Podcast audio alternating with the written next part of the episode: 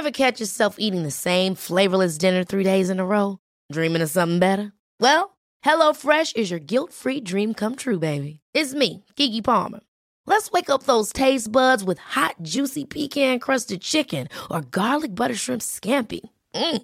Hello Fresh. Stop dreaming of all the delicious possibilities and dig in at HelloFresh.com. Let's get this dinner party started.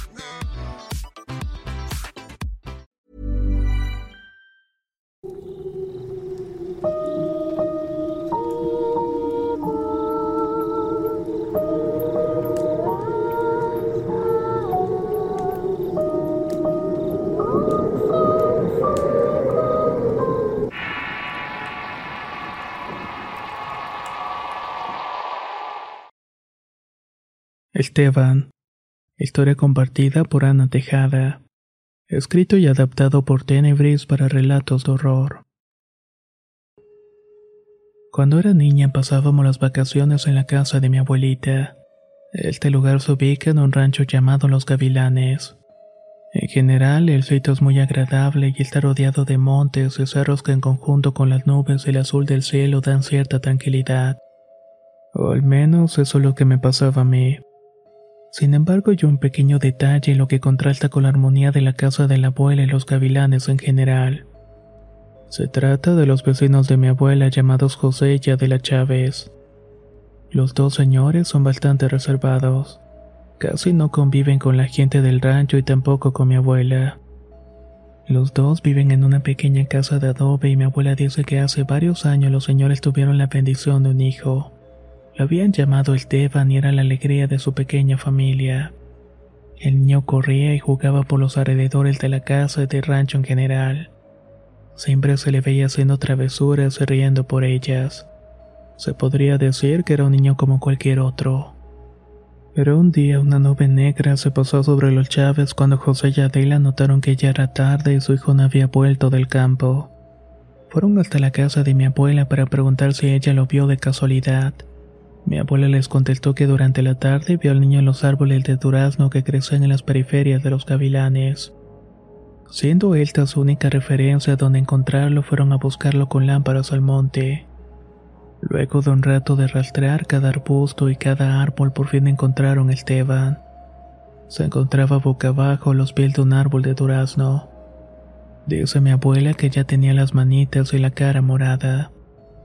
José lo estuvo revisando y se dio cuenta que Esteban se había ahogado con un hueso de durazno. Al estar solo en el monte no hubo alguien que pudiera salvarle la vida. Perdieron a su única descendencia y el niño tenía apenas siete años. Ese golpe fue muy duro para sus padres que para ese entonces ya tenían una edad avanzada y no pudieron tener más hijos. Después de la muerte de Esteban se volvieron más reservados y serios. Yo desde que tengo memoria los he visto así, serios y tristes, o al menos eso fue por un largo tiempo. Hasta que en una ocasión Adela adoptó un perro, luego a otro y a otro. Yo llegué a contarle seis perros a los que trataba con verdadero esmero. Incluso les compraba pollo para hacerles caldos y darles sopas. Los perros no estaban en los huesos ni nada por el estilo. Al contrario, parecían estar mejor nutridos que la misma Adela y José.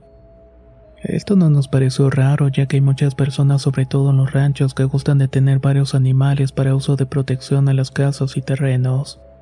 Pero el asunto se puso un poco siniestro cuando vimos que Adela trajo un perro French Poodle. Era blanco y pequeño. Adela parecía tenerle especial cariño y siempre lo traía en los brazos envuelto en el reposo. A este perro lo tenía apartado de los demás. También lo tenía vestido con playeritas que alguna vez fueron de Esteban. En una ocasión en la que volví a la casa, mi abuela luego de dar una vuelta por el rancho ya que Adela platicaba con el perro. Le estaba contando una historia de cuando era niña y cómo se divertía cortando flores en el campo. Al principio me pareció algo muy tierno, pero me saqué de onda cuando escuché que le dijo Esteban al animal. Le había puesto el mismo nombre que a su hijo. Se podría decir que ese fue el principio de una obsesión creciente en Adela y también en José. De hecho, él fue el que decidió cortarle el pelo al animalito hasta que le quedara el ras. Parecía que no tenía pelo, sino una piel suave y blanca. También le recortaba los bigotes y no les miento decir que el perrito llegó a tener facciones humanas con esa apariencia. A veces cuando lo sacaban a pasear el perro caminaba en dos patas. No sé qué tipo de sensaciones les causa a ustedes al escucharlo, pero yo lo vi. Y me pareció de alguna manera bastante perturbador. En otra ocasión estaba barriendo la casa de la abuela y cuando abrí la puerta para hacer la calle vi que en el portón estaba el perro parado sobre sus dos patas traseras.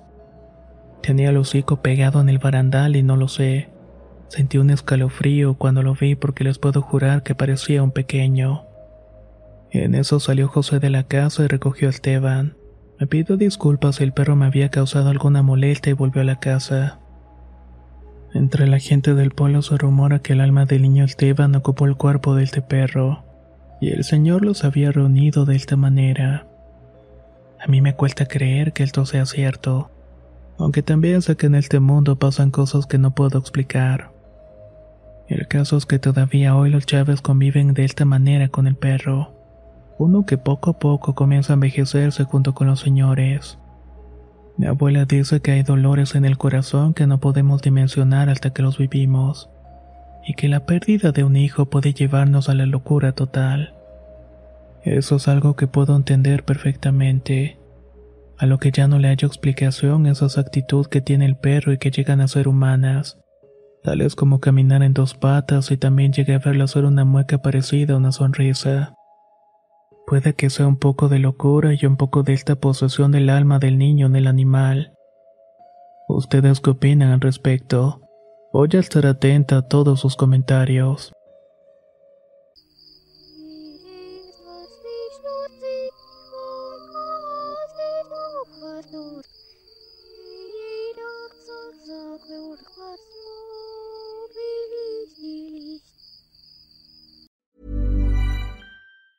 Planning for your next trip?